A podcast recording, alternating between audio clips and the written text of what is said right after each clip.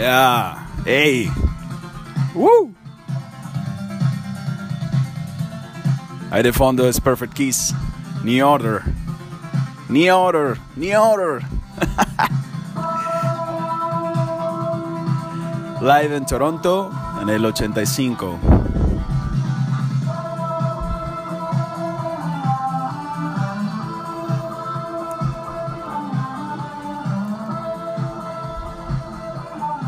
Así es como New Order le daba la bienvenida y abrazaba de lleno a lo que es el futuro de su propia existencia. Dejaban un poco atrás la sombra de lo que es Ian Curtis. Dejaban un poco también de lado todo lo que habían hecho con Joy Division de algún modo para darle, junto con los sintetizadores, otro sonido, darle otra cara a lo que es su ya tradicional sello en cuanto a baterías, bajo, guitarra. Ahí se escucha de fondo Perfect Kiss. Soy Ferdinand en un podcast más. Voyager. Y hacía la analogía, ya que un 30 de julio de 1980, en el Beach Club de Manchester, debutaba esta banda hace ya algún tiempo. Vamos a escuchar un cachito de Perfect Kiss.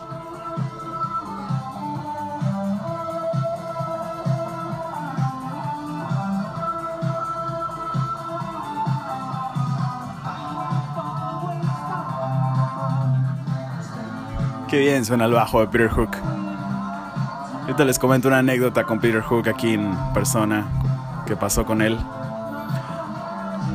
27 de julio de 1980 al 30 de julio de 1980. Se consideran que son los inicios de New Order.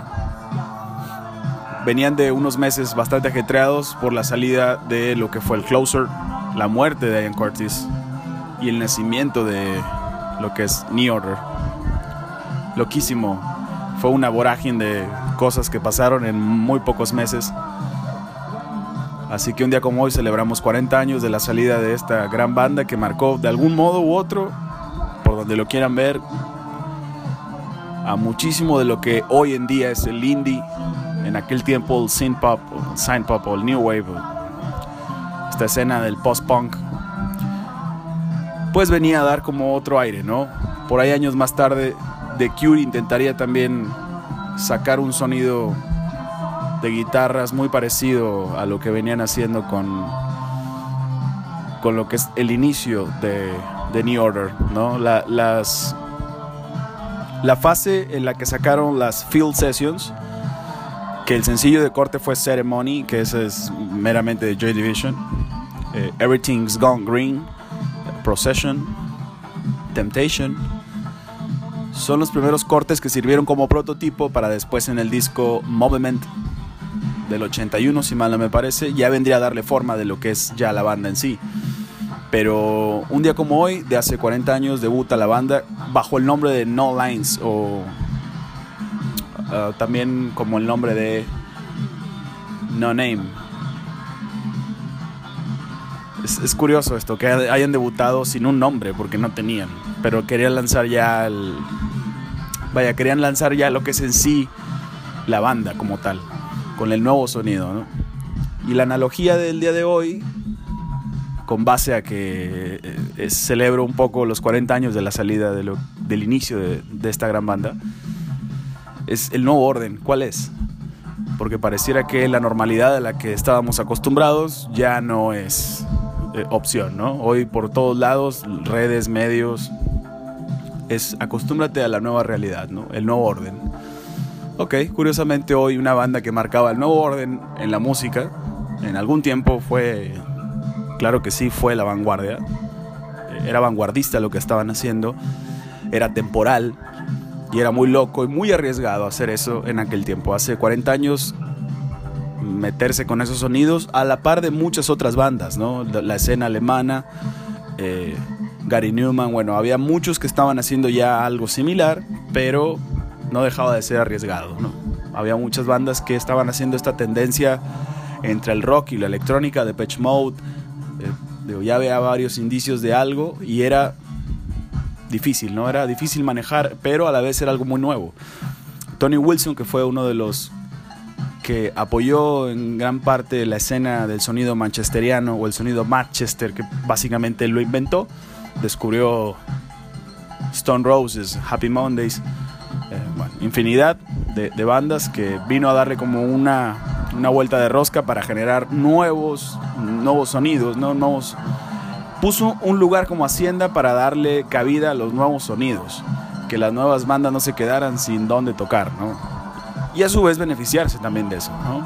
The Smiths fue una banda que tocó ahí, Oasis fue una banda que tocó ahí, Radiohead, Paul, bueno, sin fin de bandas tocaron en Hacienda, creación de Tony Wilson, donde New Order era, eran socios. Y esto fue consecuencia de haber trabajado durante ya tiempo sobre un concepto. Hoy, a 40 años de distancia de esta banda que marca tendencia en su momento y que hoy por hoy tiene un referente, muchas de las bandas como The Killers, The Strokes, Arctic Monkeys, tantas bandas que son ya un poco más nuevas o no tan viejas, no de hace 40 años, tienen gran influencia en lo que, en lo que tanto en lo que hicieron como en Joy Division, su primer corte, y después en la fase de New Order. ¿no? Y la analogía es que sigue. ¿Quiénes van a marcar los parámetros? ¿A dónde nos va a llevar el, sinfín del, del parámetro de la nueva música? ¿Qué es lo que sigue? Pareciera que ya nos queremos despegar algunos, otros no, de la realidad que teníamos, otros no estamos aceptando del todo el nuevo orden. Así que el nuevo orden en la música, ¿quién es?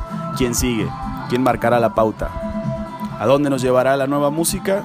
Siempre, por lo general, cuando hay una catástrofe, un desastre, eh, siempre llega algo también nuevo.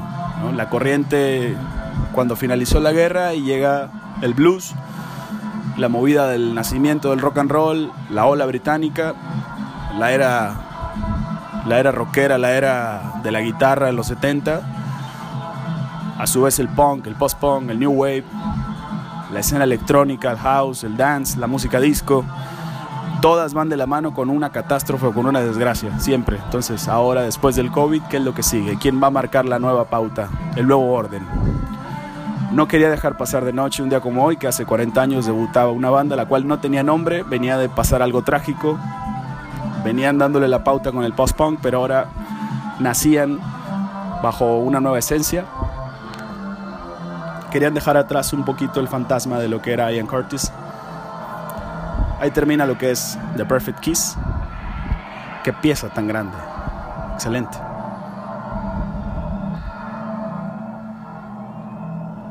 Tengo una anécdota con Peter Hook. Tengo varias. Pero una que recuerdo, dos que recuerdo, básicamente. Una fue estar parado en la fila de lo que era el escena. Y fue muy loco, muy, muy loco, porque no esperaba mucha de la gente con la que pude conversar aquella noche, entre ellas amigos, amigos, eh, amigas y amigos, no tenían pensado, muchos pensaron que iba a ser, pues no un fracaso, pero sí que no hubiese tanta gente. Pues la verdad es que casi estuvo a tope para venir como DJ. Peter Hook venía como DJ. Y a las afueras de esa tocada estaba con quien considero mi mentor y mi maestro, a quien le aprendí muchísimas cosas. Eh, tanto en, en, estilo, en esencia, la manera de ejecutar los set lists, el momento de encontrarlo.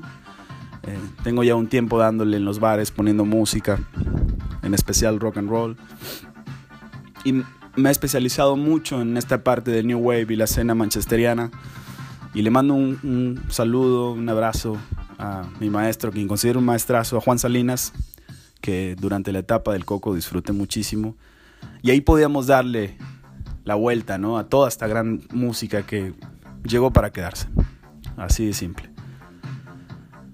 Y compartiendo con él en la fila para entrar a ver a Peter Hook la primera vez que vino a Monterrey como DJ, recuerdo que platicábamos y decíamos, ¿qué vendrá? ¿Qué meterá? O sea, ¿realmente pondrá canciones que metían en Hacienda? cosas exclusivas, eh, cosas que nadie tiene y en efecto metió muchas cosas que no existían, que yo no recuerdo, o quizá la estaba haciendo ahí mismo con un mix o algo, pero la verdad es que recuerdo cosas que no... Ni siquiera recuerdo que existan en CD.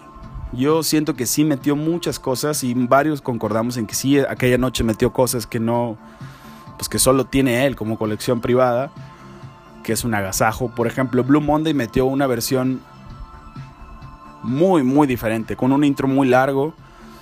Eh, y en algún momento leí una reseña que sí existen cortes que nada más tienen los de la banda, ¿no? Que se quedaron con tomas directas o la toma maestra, lo que le llaman. Y al ser una banda independiente puede ser que sí tengan la toma maestra, que no se le haya quedado la disquera como tal. No sé, nunca lo sabremos, lo que sí sé es que aquella noche junto con mi maestro nos preguntábamos qué sigue, qué pondrá, qué viene, ¿no? Claro, en aquel tiempo estaba reviviendo bastante esa escena con muchas bandas, ¿no? Interpol hacía lo suyo, The Strokes hacía lo suyo, The Hypes, The White Stripes, había tantas bandas sonando en aquel tiempo que la verdad a veces quizá en ese tiempo, en esa línea de tiempo, pues no nos poníamos a pensar mucho en si en si iba a pasar todo lo que está pasando ahora. Y otra anécdota después de las tres veces que ha venido, la segunda vez que vino, junto con mi amigo Alex, que también le mando un saludo, Alex Vázquez, eh, no imaginó que lo fuera a conocer de cerca y la cámara falló. Y no hubo ni siquiera chance de preguntarle algo porque para cuando acabó el meet and greet yo sí tuve chance de poder charlar con él un poco. Porque en la sala literal no había nadie. Solo estaba eh, uno de los managers que estaba para allá y para acá. Básicamente nos dio un pedacito a solas y pudimos charlar un poco, que es una charla que tengo muy en mis adentros y creo que jamás voy a subir a un podcast ni hablar realmente de todo lo que pasó ahí. Porque tenía muchas dudas y preguntas que quería hacerle y lo agarré de buen momento, la verdad que se portó bastante bien. Y la última vez que vino, ahí sí podemos ya nada más saludarnos y un par de autógrafos y cruzar unas palabras. Y fue genial, pero aquella noche igual con Alex, lo saco al tema porque aquella noche también me dijo, ¿qué tocará mi hermano? Teníamos una expectativa porque venía de celebrar una parte de el corte de Closer. Iba a tocar mucho de ese material y algunas cosas de eh, New Order. Pero teníamos la duda de qué va a ser. Y sí, a los cortes les cambió las cosas, le metió nuevos detalles o quizá los dos llegamos a la conclusión de que quizá le metió cosas que ya existían, pero lo tenía muy como reserva, ¿no? Como algo que solo tienen, no sé, coleccionistas o gente que estuvo en la banda como él. Y llevo la analogía de decir como aquella noche que dijeron estas dos grandes amistades, ¿qué sigue? ¿Qué seguirá? Me quedo con eso el día de hoy y me quedé pensando en eso, en qué sigue. ¿Quiénes van a llevarnos a esos confines de la locura de escuchar algo y decir, wow, ¿qué es esto? Esto es genial, esto es magnífico, esto es nuevo, esto es fresco, esto va a durar mucho tiempo. Tengo algunos inicios de cómo creo que va a ser lo que sigue en la música, pero no del todo. Muy clara la línea de tiempo de la música. No me quería ir el día de hoy sin decir o pasar, que se pasara de noche estos lo que significaría 40 años de la música de una de las bandas que más me gusta, ¿no? Así es así como despido el podcast del día de hoy. Ya estaremos después escuchándonos con más cositas. Mi nombre es Ferdinand, una Voyager más. Hasta pronto.